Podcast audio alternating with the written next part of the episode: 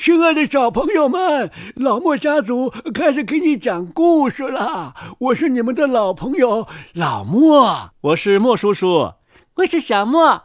爷爷爷爸爸，今天我们又讲什么故事呢？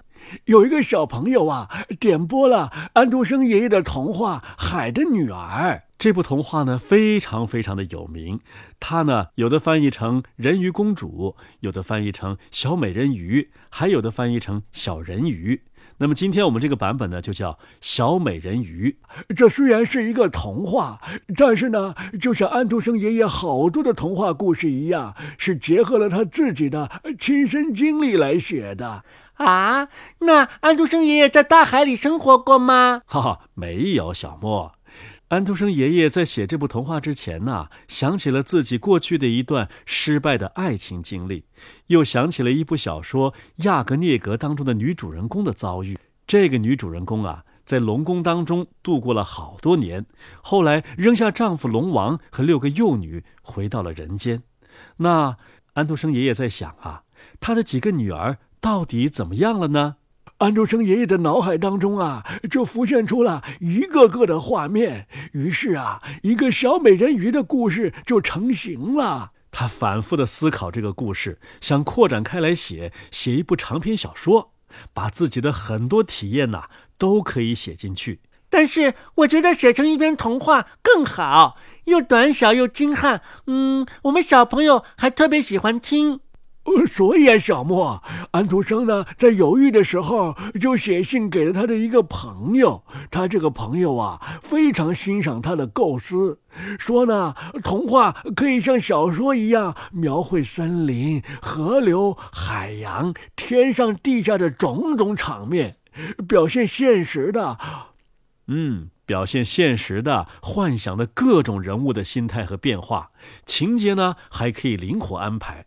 把写长篇小说的题材写成一篇童话，那韵味儿啊，一定会更浓啊！于是呢，安徒生爷爷就不再犹豫，提起笔来就一气呵成，写成了这一篇《小美人鱼》，是吧？哦，小莫太聪明了，就是这样的。那我们快开始吧，快开始吧。好吧，好吧。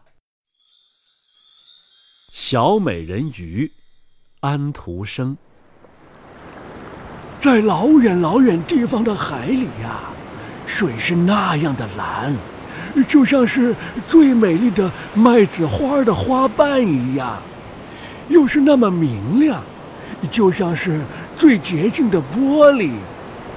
可是，它很深很深，深的不管多么长的锚链，都勾不到底。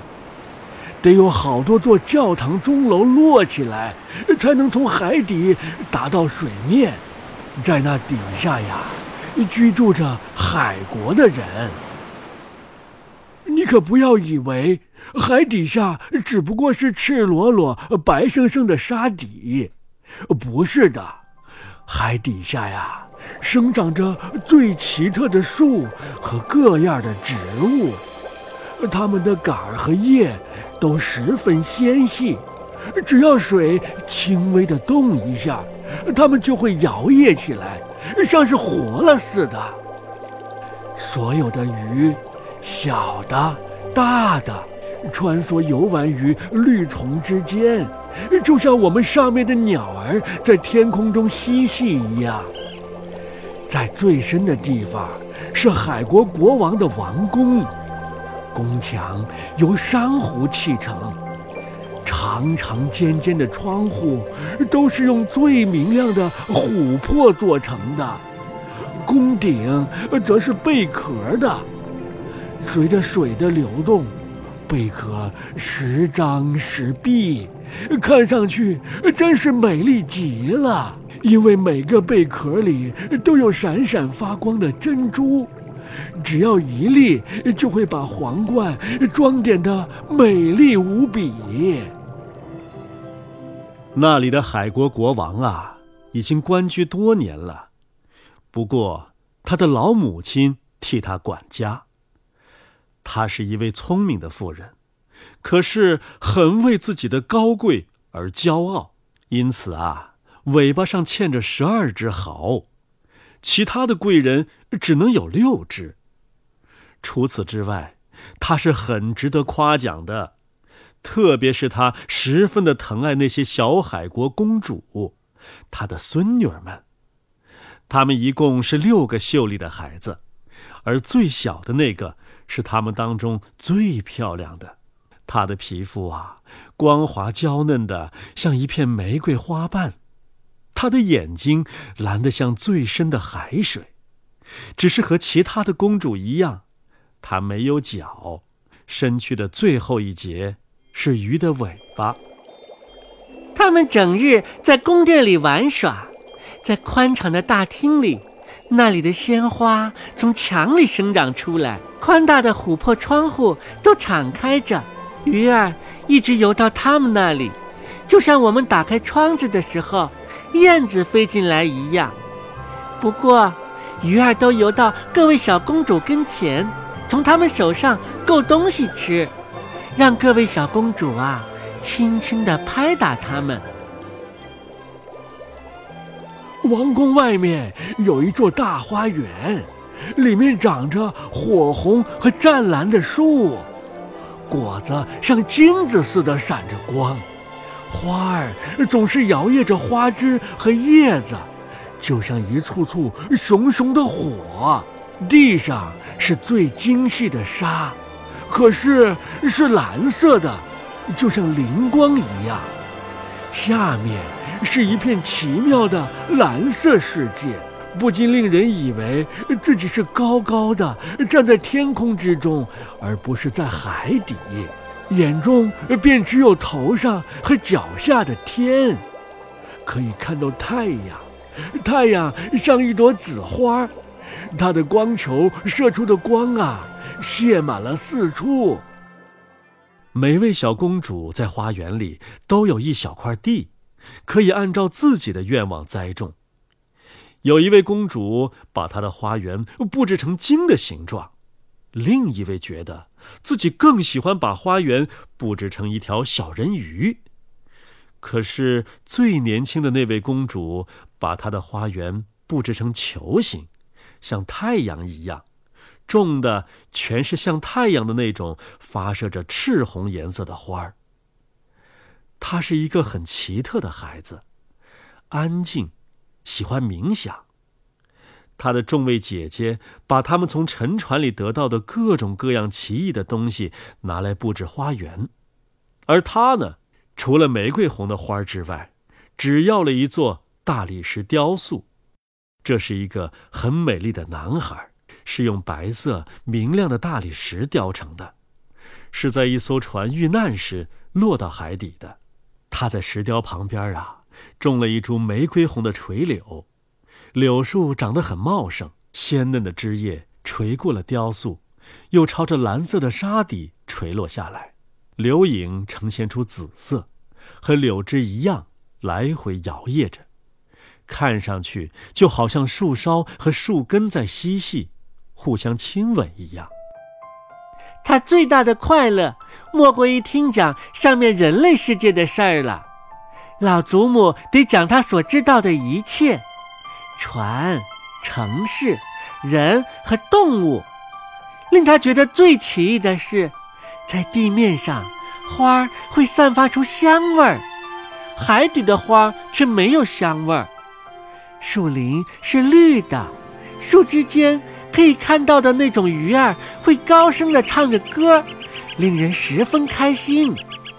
老祖母说的鱼就是那些小鸟，不这样说他就听不懂，因为他们没有见过鸟。呵呵，等你们满十五岁呀，祖母说道，就允许你们钻到海面上去，在月光下。坐在岩石上，看那些过往的大船，看树林和城市。第二年，一位姐姐十五岁了，可是其他的，是啊，一个比一个小一岁。他们当中最小的那个，还要等整整五年才能从海底游上来，看看我们这里是什么样子。不过，他们每一位都答应讲他们第一天都看到了些什么，又觉得什么是最美的。因为呀，他们的祖母给他们讲的不够，他们要知道的事很多很多呢。没有谁比最小的那位公主渴望的更厉害了，正是她要等的时间最长。她是如此安静和喜欢沉思。无数个夜晚，他站在敞开的窗前，透过海水往上看。鱼儿在水里用鳍和尾打闹着，还可以看到月亮和星星。它们发出来的光啊，显然很苍白，不过。透过海水，它们看上去要比我们用肉眼看上去大得多。要是有像乌云这样的东西在月下飘过，那么他就知道，如果不是一条大鲸从那上面游过，就是一艘载着许多人的船正在驶过。船上的人大约想不到，一条小人鱼会站在底下。把他的双手伸向船的龙骨呢。现在呀，最大的公主十五岁了，可以游到水面上去了。回来以后，她真有不计其数的事儿要讲。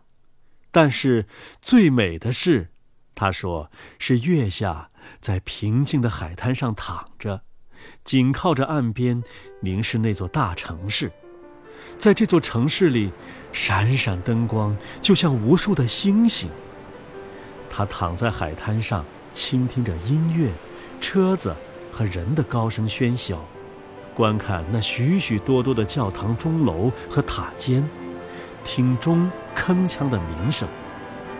正因为他不能到那边去，所以呀，他最向往这些。啊，最小的妹妹是多么神往地听着。之后，当他晚上站在敞开着的窗旁，透过深蓝的海水往上看的时候，他想着那个大城市和那沸腾的喧嚣，他好像能听到教堂钟声向他飘过来。哦，好了，小朋友们，《小美人鱼》的第一集今天就播到这儿了。这个故事有点长，怕打扰你们睡觉，所以呢，要分成好多好多集。